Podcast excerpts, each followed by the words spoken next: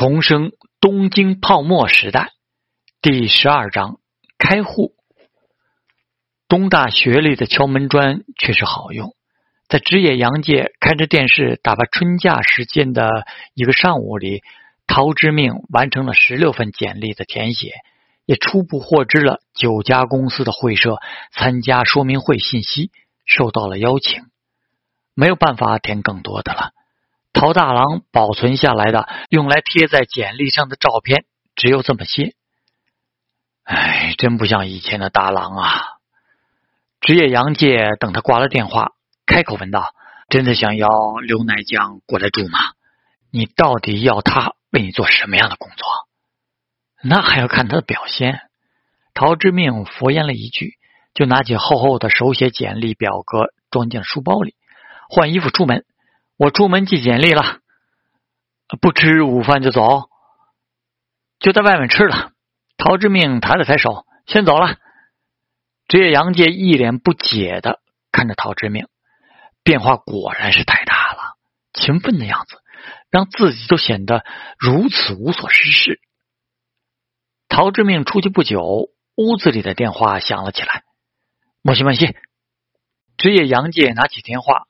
就听见对面女孩的声音：“那个是陶军家里吗？我是冲田京子，昨天在有河见面的。”啊，京子酱，职业杨介有些欣喜。呃，呃，我是职业杨介呀，昨天一起见过他。陶军刚刚出去了，有什么事吗？啊，那个冲田京子有些失望的样子。啊，关于面试的经验，想请陶军再传授一些。职业军，陶军回来之后，可以拜托你请他给我回电话吗？呃，当当当当可以。职业杨介顿了顿，说道：“啊，实际上，如果是这方面，我也可以帮助到金子酱的。啊，抱歉，想请陶军和职业军一起的，想确认一下你们的日程安排。和加代子酱都很期待得到指导。”呃，加代子是朋友，现在住在他这里。加代子马上要读三年级了，来年也需要为工作努力的。呃，好的好的，职业杨介兴奋起来。呃，等大郎回来，我会第一时间转告他。太感谢了。丰田金子迟疑了一下，又问：“那个职业军和陶军，呃，都已经确定去什么会社了吗？应该是有时间的，对吧？”呃，是时间肯定有。职业杨介满口答应啊，不用担心，就算大郎那小子很忙，我整个三月都很轻松的。他想了想自己和女孩子当面的时候的表现，又有点心虚的说道：“啊，当然，大郎那小子更厉害，昨天可是被友和商社付出了五十万，期待签订誓约书，我会让他空出时间的。五十万，面音调。”都提高了很多，满是羡慕的说道：“死鬼！”总之，等我电话吧。职业杨介放下电话，呼出一口气，突然而生一种挫败感。怎么会觉得拉上大郎这小子才比较有底气呢？他明明前天还是一副消沉到深渊的样子呀！陶之命记住了所有简历。随便找了个店，吃了碗拉面就开始办事。印象里，霓虹的暴走族甚至极道上混的非常多，身上带着昨天刚挣回来的现金，他还是宁愿多花一些钱打底。好在中午的时间点，租车的生意没那么夸张，相对正常的付费。留了些现金，存好昨天赚的四十万元之后，第一站就直接来到了野村证券的一个营业部。虽然现在的现金很少，但重生前炒股时研究了一遍又一遍的霓虹金融泡沫崩盘，如果不在这前后狠狠的捞一笔，怎么对得起这样的天赐良机？先开个户再说。一下车就看见了热闹无比的景象。陶之命逃很大，金融开放之后，股市和汇市投资正在成为热门话题。巨量的老百姓也开始接触这些新东西，涌入进来。看着证券公司里忙碌的样子，陶之明暗自琢磨着，面试卢钱选择的对象不会有错。目前最财大气粗的就是金融、房地产这两个板块，业绩增长这么快，人手奇缺。如果到了明后年热钱汹涌之后，餐饮娱乐领域也是疯狂缺人。相反，制造业现在受到汇率变化影响最大，死板的疯狂挤毛巾降低成本，聪明的已经开始用公司资金搞金融赚钱了。大厅里情绪高涨，霓虹的市场已经慢牛多年。去年金融市场开放之后，国外的很多机构和资金也进来了，金融投资热情已经再次被点燃。排了很长的队，才轮到陶之命。接待他的人站起来就是一个鞠躬，非常职业。十分抱歉，让您久等了。请问您需要办理什么样的业务？陶之命看着面前这个身穿职业装的小姐姐，笑着说道：“啊，想在野村开一个账户，这是我的资料。”对这一套程序，炒过股的陶之命很熟悉。只不过这是八十年代的东京，技术方面不像后来电脑普及之后方便，也有一些小的差异。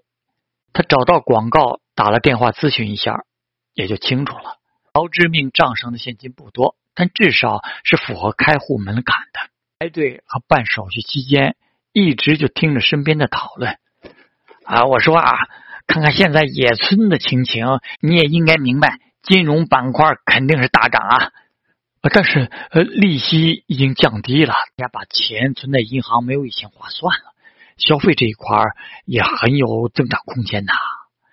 哎，想想首都圈改造计划，当然是不动产和建筑材料将有大大的涨幅啊。陶之命听着微笑起来，熟悉的场景，其实大可不必如此争论。热情汹涌的接下来的几年里，大部分的涨幅都不错。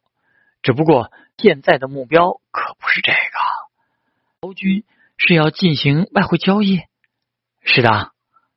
陶之命毫不犹豫、熟练的提出了自己的要求。看他虽然年轻，却对金融交易不陌生的样子，开户之后负责接待的经纪人工藤长乐感到有些奇怪。哎，陶军之前有交易经验吗？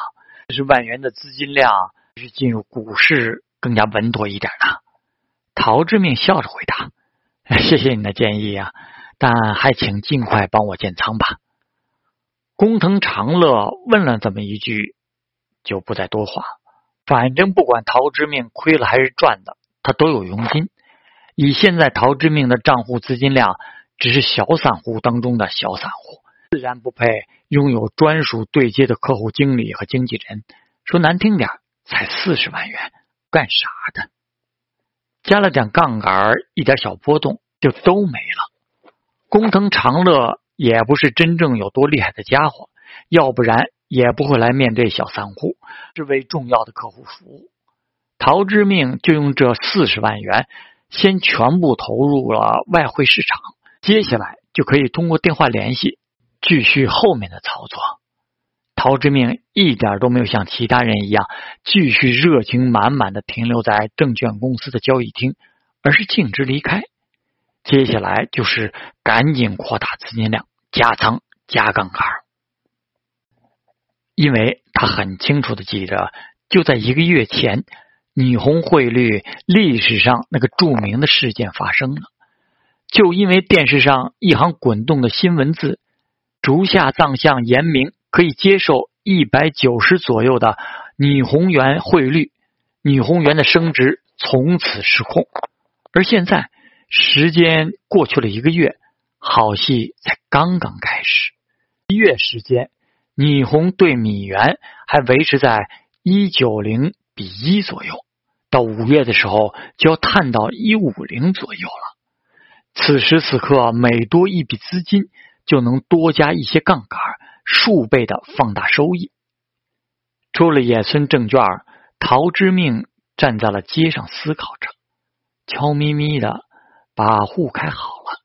接下来，除了继续面试卢钱，怎么扩大资本金合适啊？要不然加上去的杠杆扛不住波动的风险啊！